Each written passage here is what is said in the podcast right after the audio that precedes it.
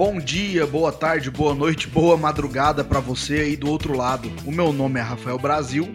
E eu sou Eliseu Silveira e esse é o Pós-Expediente, o podcast aqui do Brasil e Silveira Advogados. E olha só, nós estamos no sétimo episódio já, o episódio 2 dessa segunda temporada. E eu acho que a gente começou muito bem, viu? E a gente começou bem demais, Rafael.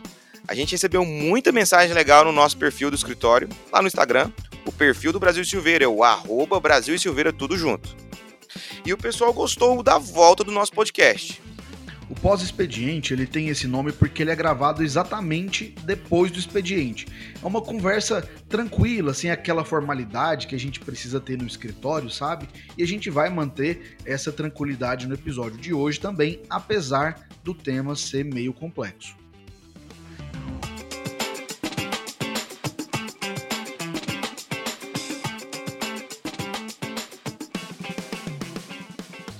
Olha, falar sobre a pandemia já virou um clichê, né? Aliás, ninguém aguenta mais esse assunto, embora seja o tema mais relevante das nossas vidas atualmente. E como a gente tem que fazer do limão uma limonada, até mesmo com coronavírus, a gente precisa se questionar. Será que alguma coisa mudou para melhor? Eliseu, na sua opinião, a pandemia do novo coronavírus tem pontos positivos? Olha, para você, Rafael, e para os nossos ouvintes, é muito difícil falar isso sem contextualizar, né? Óbvio que a doença é terrível. A gente lamenta muito todas as mortes. Graças a Deus, nós logo logo já vamos estar vacinando e vamos ter nossa vida normal de volta. Tanto que no ano passado todo mundo falava em novo normal, entre aspas. Ainda bem que o povo parou de falar isso. A pandemia atrasou muita coisa, com certeza, mas adiantou muita tendência que levaria muitos anos para acontecer. Isso também é uma certeza. Então, assim, dá para dizer que a pandemia tem alguns pontos positivos, bem pequenininhos. Isso porque, basicamente, a sociedade entende que precisa evoluir diante de determinados episódios. Nós sabemos que, de uma maneira natural ou forçada, as interações e as relações humanas mudaram. Quer ver um exemplo? Em 2020, as vendas online tiveram um crescimento de 68%. Isso porque as pessoas tinham que ficar em casa e com isso elas não poderiam fazer suas compras, só poderiam comprar online. E se as compras online aumentaram, obviamente que os problemas em decorrência dessas compras online também aumentaram. E se o padrão de consumo mudou, as decisões dos tribunais também mudaram. Deu para entender mais ou menos aonde a gente quer chegar? E para ajudar esse, a gente construir esse raciocínio, nós temos alguns convidados para nos explicarem que, de acordo com as suas visões, o que melhorou após esse ano de pandemia. Para isso, eu quero pedir a ajuda do desembargador do Tribunal de Justiça do Estado de Goiás, Dr. Anderson Máximo de Holanda.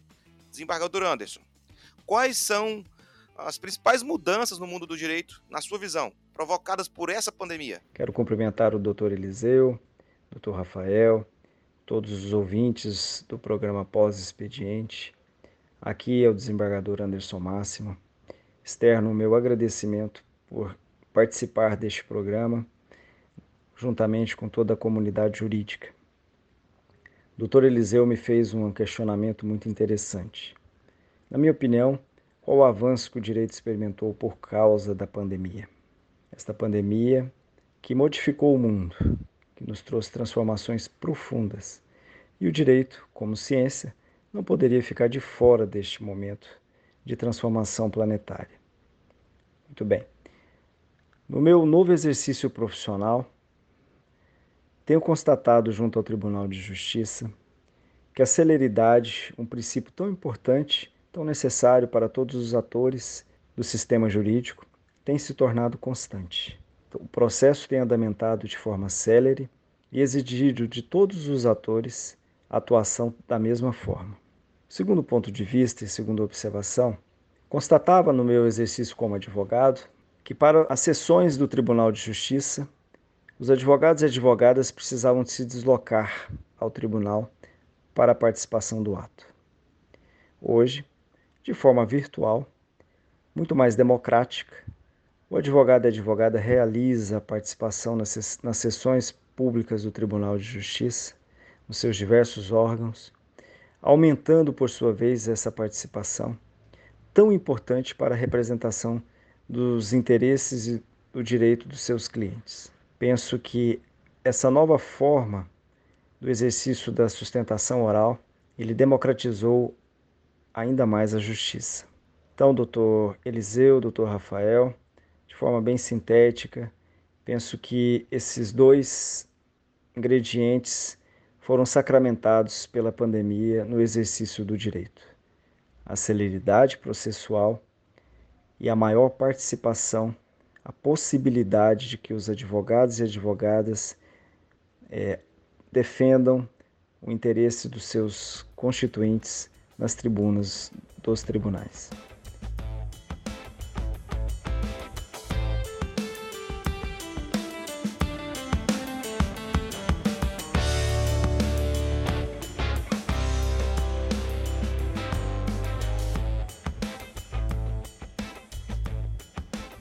E agora vamos chamar o professor Diógenes Faria de Carvalho, ele que é pós-doutor em Direito e estuda a economia comportamental e as relações de consumo. Professor Diógenes, na sua visão, é, quais foram as transformações sociais e especialmente em relação ao comportamento de consumo das pessoas agora nesse momento de pandemia? Uh, a gente pode construir cenários né, pós-crise do Covid. Para responder a pergunta de qual será o comportamento do consumidor no futuro pós-crise do Covid-19. Tenha ele uma, duas, três, quatro, cinco ondas, né, ou três, como ocorreu com a pandemia conhecida como gripe espanhola, ou em um convívio estendido, como foi e é o caso da AIDS, estaremos falando de todas as formas de um comportamento, que se verá materializado e consolidado em um horizonte de 3, 5 ou vários anos. Né? E a gente pode pensar em alguns cenários. A gente pode pensar basicamente em três cenários ou quatro cenários. Né? Um cenário 1, um, que o consumidor queira recuperar o tempo perdido. Um cenário 2, de consumismo compartilhado. Uh, eu acho que nós podemos prospectar também um cenário 3 de uma vida mais minimalista. E um cenário ideal, um cenário né, 4, assim, de um consumo socialmente consciente. Também para pensar esses cenários, né, a gente acaba também trazendo algo do passado. Né? Então, quando você analisa as, as, as epidemias anteriores, né, é, a gente percebe que a AIDS, por exemplo, ela mudou muito o comportamento das pessoas, né? Então, as pessoas, de uma certa forma, né, a partir da década de 80, que gerou grandes comportamentais, grandes modificações comportamentais, como a redução do número de parceiros, né, o sexo seguro com camisinha. É, eu acho que a AIDS também reforçou o diálogo dentro dos lares, né, entre diferentes gerações e casais, né, revelou muito sobre a homossexualidade, sobre a infidelidade, o uso de drogas e a precocidade infantil. Né. Então, a gente tem assim verificado que na crise também é possível, né, é, mudanças boas de comportamento das pessoas. E por que não? do comportamento dos consumidores.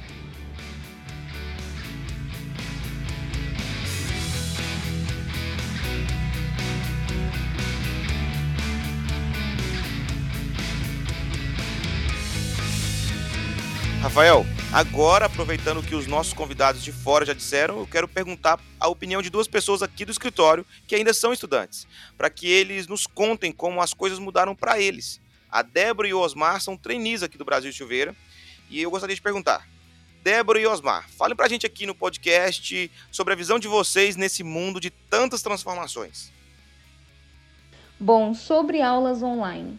A gente achou que seriam 15 dias e já estamos há mais de um ano no EAD, né? Bom, primeiros pontos positivos. Para mim, o principal é o horário. Nossa, não precisar pegar trânsito para ir para a faculdade, e também o fato de conseguir adequar os meus horários à minha rotina. Eu não preciso necessariamente pegar todas as minhas aulas em um turno só. Hoje mesmo eu teria uma prova às 7 horas da manhã e o meu celular não despertou. Eu acordei faltando 20 minutos para a prova acabar e eu consegui entrar e fazer a prova, porque eu já havia estudado, estava tudo certo. Consegui fazer a prova dentro do tempo. Se isso fosse no presencial, seria impossível. Outro ponto positivo para mim é a possibilidade de assistir a aula depois, porque as aulas ficam gravadas. Então, se por um acaso não conseguir acessar, entrar no horário da aula, eu posso assistir depois. Mas também tem o lado negativo. Para mim, é que é muito fácil perder atenção. Nossa, querer fazer outra coisa durante a aula acontece demais. E aí entra uma disciplina maior que a gente precisa para não ter reflexos negativos na nossa atuação do direito. Porque nem sempre a gente consegue dar 100% de atenção para a aula. E quando consegue, não vai conseguir em todas as disciplinas. Então, às vezes, é preciso correr atrás do prejuízo, assistir aula de novo, estudar mais sobre o assunto, o que leva muito mais tempo e que talvez no presencial seria solucionado ali durante a aula mesmo. Mas um avanço que eu acredito ser importante é que abre os nossos olhos para o quanto o judiciário já está se digitalizando. Mas às vezes a graduação não corre nesse mesmo ritmo. Então, assim, é, a gente tem muitas aulas de direito material, direito processual, mas muitas vezes o aluno não tem noção de como ele pesquisa esse processo, de como ele protocola esse processo, que ele não tem noção que em cada estado pode ser diferente. Então, assim, é um ponto interessante de se considerar, porque talvez pode, possa influenciar na forma como vai ser a faculdade de direito daqui para frente. Cada vez mais, o campo do direito se, se torna sistematizado.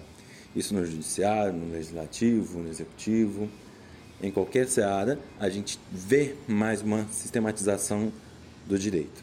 Isso no, com acesso, isso como consulta, isso como aula, enfim. Eu acredito que essa pandemia tem adiantado muito o que já era esperado, né? o que já tinha se planejado para o campo do direito. É, como estagiário, a gente percebe que foi criada uma nova plataforma de de acesso ao judiciário. As audiências não podem ser mais feitas presencialmente. E para isso a gente precisa cada vez mais recorrer às ferramentas uh, digitais para levar a jurisdição às pessoas. Cabe também destacar que a implementação do EAD é uma coisa que precisa ainda ser muito discutida e precisa ser bem planejada para que qualquer aluno que ingresse na faculdade nesse momento ou que esteja na faculdade saiba como ter um acesso. E uniformizar, essa é a palavra. Uniformizar todo esse acesso. Acredito que ah, não vamos voltar tão cedo. Ah, estamos assim bem no meio da onda, da segunda onda do Covid-19 no Brasil. Estamos com horríveis, péssimos índices e tão dificilmente iremos voltar ah, para as aulas. Talvez a gente ainda vai ver os malefícios quando voltar ou com o decorrer do tempo. Mas nesse primeiro momento, eu acho que é, estaríamos sendo muito egoístas ou precipitados em só ver o lado ruim desse distanciamento, dessa necessidade de uma nova, uma reinvenção do estudo, né? Porque querendo ou não, eram coisas esperadas.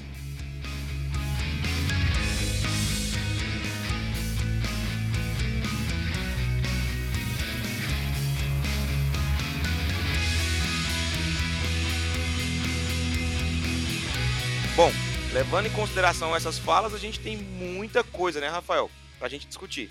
E qual dos, dos pontos que você mais gostou e o que você acha que vai melhorar na nossa vida de agora para frente, nessa, nessa pós-pandemia, quando todo mundo tiver vacinado? Eliseu, embora hoje nós estejamos muito mais modernos, né, com os julgamentos, sustentações orais, as audiências sendo realizadas aí de modo virtual, o que representa uma economia muito grande que pode impactar a vida de quem precisa ter acesso à justiça, já que a justiça é algo muito caro, né? Entrar com uma ação é algo muito caro. E agora a gente vivendo num ambiente totalmente virtual, no mundo do direito, isso representa uma economia muito grande. Mas ainda assim, eu tenho um medo muito grande do grande número das ações judiciais que nós temos, né? Hoje nós temos aproximadamente 80 milhões de processos judiciais ativos em todo o país, o que já é muita coisa. Antigamente, em 2019, 2018, nós tínhamos 100 milhões de processos judiciais ativos, ou seja, representa aí basicamente é, um processo para cada habitante do, do país. Se a gente for levar em conta que nós somos 200, 211 milhões de habitantes, cada processo tem que ter aí um autor e um réu, ou seja, nós temos 200 milhões de litigantes. Todos os brasileiros processando todos os brasileiros. É coisa pra caramba isso, né? Então esse número muito grande impede que o Brasil ele seja um país com maior liberdade econômica, que cresça em seu desenvolvimento econômico, já que muitos processos representam um altíssimo gasto da máquina pública, representa também a maior interferência do Estado na vida privada das pessoas e um grande engessamento estatal. Nesse momento, a judicialização ela tende a aumentar muito, porque, é, veja bem, as pessoas vão entrar com mais ações para rever seus contratos, vão entrar com mais ações contra o Estado, né, para garantir é, tratamentos de saúde. Então, a gente tem muita demanda de judicialização da saúde, ações contra o Estado para responsabilizar né, o, o ente público, responsabilizar o Estado em decorrência de erros cometidos pelo poder público nesse momento da pandemia. Então, é, a gente vê que o debate ele é muito amplo. E, Eliseu, a gente vê que a pandemia aumentou muito esse debate jurídico das questões que são políticas, né? Olha, inúmeras ações questionam aí decretos municipais, estaduais. Isso tudo começou lá em março, Rafael, quando o STF decidiu a competência concorrente da União, estados e municípios para legislarem sobre as regras é, do combate à pandemia. Então, quando isso aconteceu, surgiram inúmeros enxurradas de decretos, enxurradas de ações que questionam esses decretos. Essa é uma tendência que tende a manter-se em 2021, porque nós sabemos que ainda nesse período que nós estamos vivendo hoje, para contextualizar o nosso ouvinte, nós estamos gravando esse podcast no pós-expediente do mês de abril de 2021. Então, eu acredito que ainda nós vamos ter aí pelo menos uns seis meses de muitos decretos e muitas ações questionando isso também. É, tem enxurrada de ações, Rafael. Se a gente for pensar que o debate jurídico é, ele está envolvido com a questão política hoje, nós temos decisões muito boas que foram eh, decisões que evoluíram o pensamento jurídico como que a gente pensava um tempo atrás, é, discutir a judicialização é, e autorizar que um prefeito fechasse e abrisse uma empresa. Agora nós já temos permissão para isso. Já imaginou um prefeito dizer o que é essencial, o que não é essencial para se comprar, e hoje nós temos permissão para isso. Ainda que seja controverso isso, ainda que seja declarado inconstitucional no futuro, nós entendemos que essa é uma, uma novidade para o mundo jurídico. Você acredita que isso é uma novidade, Rafael? Você já parou para pensar que é, um prefeito pode dizer que você não pode comprar uma xícara no supermercado? Eu nunca me imaginei numa situação dessa e eu confesso, e aqui já é uma visão totalmente pessoal, particular, de que é, não compete ao Estado definir o que é ou não é essencial.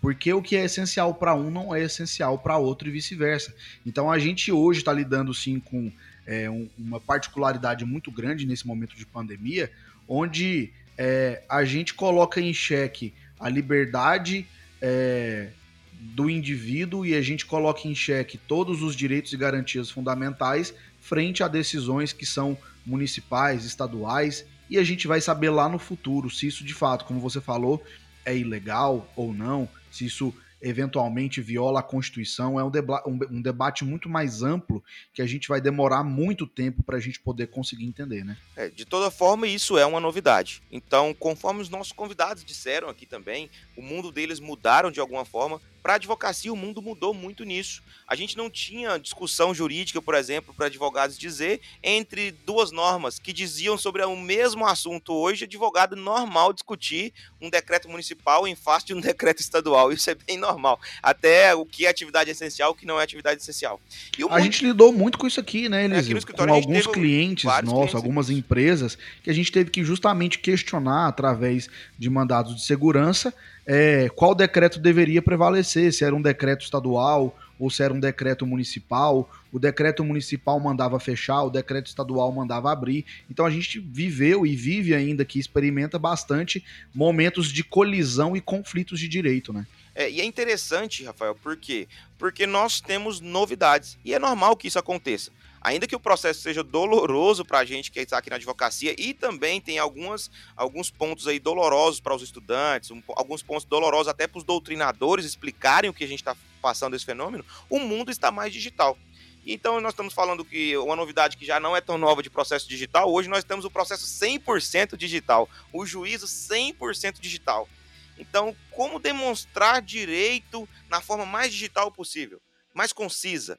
Então, inteligência artificial analisando os nossos processos, as nossas demandas. Ao mesmo tempo, temos a judicialização excessiva. De um outro lado, tem novas ferramentas que não judicializam, Rafael. Hoje tem vários sistemas que você pode resolver conflitos na própria internet sem precisar de um juiz. E aí, disso tudo, a gente tem no, no nosso, no âmbito do negócio jurídico, é, vários negócios acontecendo. Por exemplo, você falou de 68% de acréscimo em compras online. Cada compra é um contrato online. Você que é dessa área de contrato sabe mais do que eu. Imagina a insegurança ou a segurança jurídica dessas transações. Isso tudo pago com moeda virtual, ou seja, sem transações cambiais específicas, em espécie. Como que fica a segurança jurídica disso? Eu acredito que a tendência do mundo para 2021 e pós-pandemia é que essas particularidades que vieram para ficar, na minha visão, elas continuem nos impactando de forma positiva. Porque, convenhamos, né, Rafael? Ficou bem mais fácil, bem mais rápido para você receber a compra que você faz na internet. Muito, né? Enfim, eu disse lá no começo, Eliseu, que à medida em que o mundo muda, a sociedade muda, as normas jurídicas elas devem e acabam acompanhando essas mudanças, essas evoluções, uh, as decisões judiciais mudam também e algo que antes era um paradigma, algo que antes tinha se formado, se transforma completamente e é importante que a gente perceba, embora a gente já tenha mudado muito, que ainda tem muita coisa para acontecer.